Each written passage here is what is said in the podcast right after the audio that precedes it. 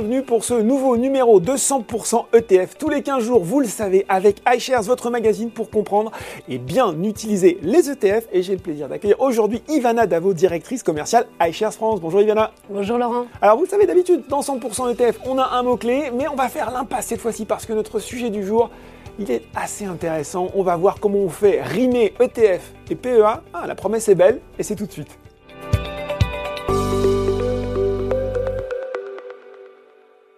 Eh bah oui, bah oui, bah oui, question essentielle. Comment et pourquoi mettre des ETF dans son euh, PEA En voilà une bonne question. Alors c'est le, PEA, c'est bien sûr le plan d'épargne en action. Ça permet euh, d'acquérir et de gérer un portefeuille d'actions d'entreprises européennes. Je réexplique un petit peu pour les gens qui regardent, tout en bénéficiant sous condition d'une exonération d'impôts. Euh, Ivana, est-ce que vous pouvez nous expliquer D'ailleurs, brièvement peut-être les différences avec notamment un compte titre ou encore une assurance vie? Et puis deux questions en une. On a beaucoup parlé du regain des investisseurs, du regain d'appétit des investisseurs pour la bourse en 2020-2021. Est-ce que ça s'est ressenti dans les ouvertures de PEA Effectivement, bonjour Laurent et euh, merci de m'accueillir euh, aujourd'hui. Donc, euh, quand vous souhaitez investir sur les marchés financiers, finalement, vous avez un certain nombre de comptes ou d'enveloppes qui vous sont accessibles. Donc, vous avez tout d'abord le compte titre ordinaire qu'on va plutôt ouvrir dans une banque et qui va fonctionner finalement un peu comme un compte courant pour vos investissements financiers. Vous avez le PEA, donc plan euh, épargne action qui fait euh, l'objet de, notre session euh, aujourd'hui. Et vous avez également deux autres types d'enveloppes qu'on va plutôt ouvrir chez des assureurs, qui sont donc l'assurance vie et également le PER, le mmh. plan épargne retraite. Je pense que ça pourra faire l'objet d'une session spécialisée sur ces, sur ces deux sujets-là. Donc si on se focalise un petit peu plus sur le, PEA, vous me posiez la question, engouement pour cette, cette enveloppe, effectivement oui, on peut l'observer puisque aujourd'hui il y a plus de 6,5 millions de PEA ouverts et notamment on a vu un regain euh, d'intérêt sur, mm. cette, sur cette enveloppe en 2020 et 2021 parce que c'est vrai qu'on est arrivé dans un environnement post-Covid de relance économique. Hyper porteur pour les marchés. On Exactement.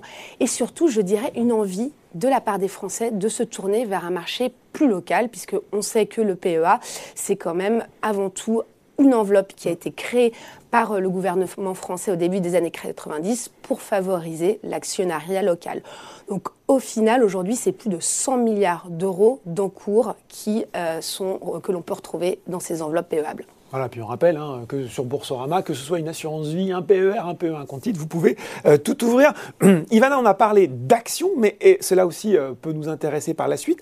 Peut-on également mettre des placements collectifs, fonds au PCVM dans un PEA Eh bien oui, tout à fait. En fait, ce qui est intéressant avec le PEA, c'est que ça va vous offrir une multitude de possibilités d'investissement en bourse. Donc vous pouvez effectivement acheter une action d'une société euh, de l'Union européenne, mais vous allez également pouvoir investir dans des fonds ou dans des ETF, ce qui va vous permettre de construire un portefeuille diversifié sans avoir à choisir dans quelle société vous souhaitez investir.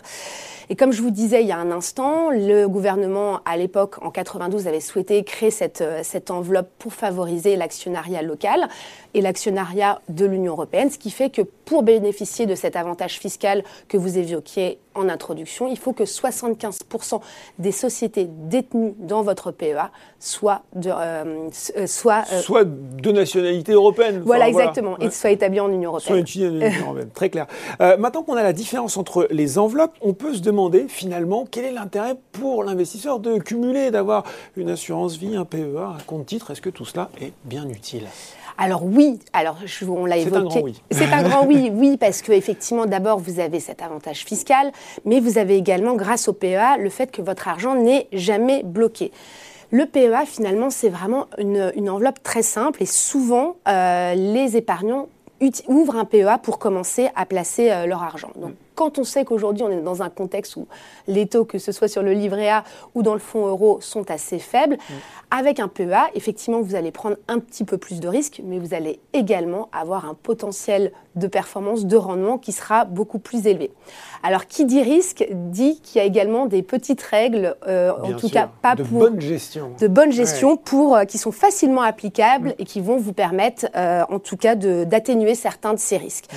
Alors, tout d'abord, c'est le mot d'ordre toute façon quand on est ici dans cette émission sur c'est la diversification. Eh euh, ça, vous savez qu'on l'aime bien chez, euh, chez BlackRock et chez iShare. Aujourd'hui, il faut savoir que euh, les actions en direct représentent à peu près 60% des encours du PEA. Mmh.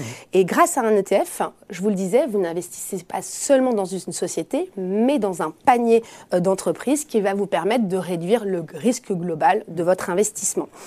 De plus, on sait que finalement les Français ont un biais très local et l'intérêt euh, d'investir via un PEA, alors vous investissez pas dans le monde entier, mais en tout cas vous pouvez investir dans des sociétés de l'Union européenne, ce qui vous permet quand même un petit peu d'aller chercher les meilleures entreprises mmh. dans différents pays.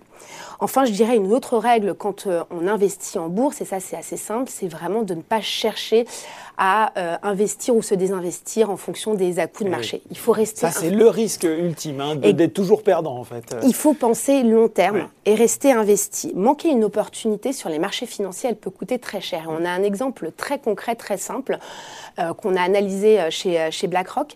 Si sur les 20 dernières années, vous manquez les 5 meilleures séances de bourse, la valeur de votre portefeuille, elle est réduite de près de 30%. Ah oui, quand même.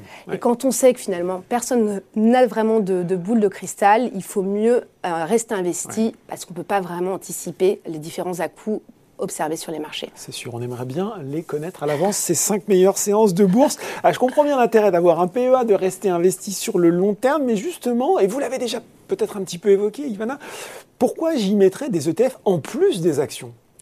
Alors, on a parlé de diversification, mais il y a également un certain nombre mm. d'autres avantages à investir dans des ETF via les PEA. Le premier avantage, je vous dirais, c'est la réduction des coûts.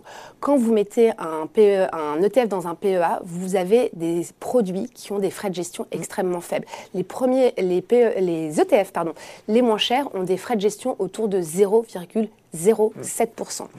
De plus, quand vous allez souscrire dans un ETF via euh, Boursorama, vous allez pouvoir investir sur des petits montants à partir de 25 euros. L'accessibilité, hein, et enfin, il est important de savoir que si vous investissez euh, sur les ETF via Boursorama, les frais de passage d'ordre sont totalement gratuits. Euh, moi, j'ai envie de rentrer dans le détail. Du coup, quels sont les ETF d'iShares qui peuvent s'intégrer dans mon PEA dès aujourd'hui? Alors, vous n'avez pas tous nous énumérer, mais peut-être nous en détailler quelques-uns. Avec plaisir. Donc, aujourd'hui, vous avez 11 ETF iShares qui sont accessibles dans le PEA de Boursorama. Ce sont donc des produits qui sont investis sur les actions de la zone euro, certains ayant des biens un petit peu plus sectoriels, comme notamment euh, l'iShare Eurostock Bank, qui lui va se focaliser sur les sociétés du secteur euh, financier.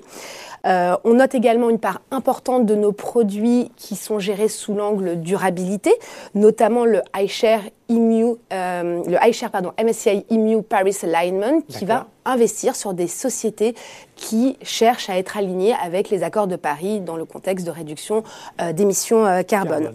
Il est également important de noter qu'on a certains de nos ETF PEables qui ont reçu le fameux label ISR qui euh, justement justifie la robustesse de notre processus d'investissement en termes de durabilité. On a également un ETF qui est investi seulement sur des sociétés françaises, le iShare MSCI France.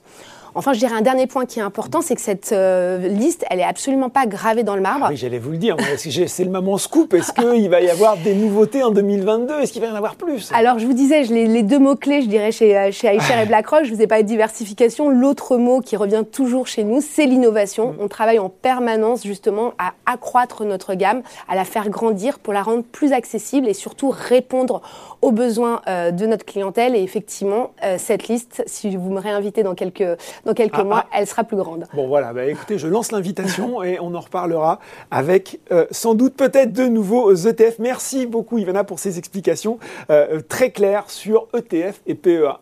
Merci Laurent. Et je le rappelle, hein, si vous voulez trouver très simplement la liste des ETF qui sont payables d'iShares, eh bien rendez-vous sur le palmarès ETF investissement euh, sur Boursorama. Bien sûr, il vous suffira de sélectionner PEA et 0 euros. Vous verrez, c'est dans notre moteur de recherche. 0 euros à l'achat pour les retrouver. Vous pouvez retrouver, on va vous mettre le lien en bas de la vidéo. 100% ETF, c'est fini pour aujourd'hui. On se retrouve dans 15 jours. À bientôt.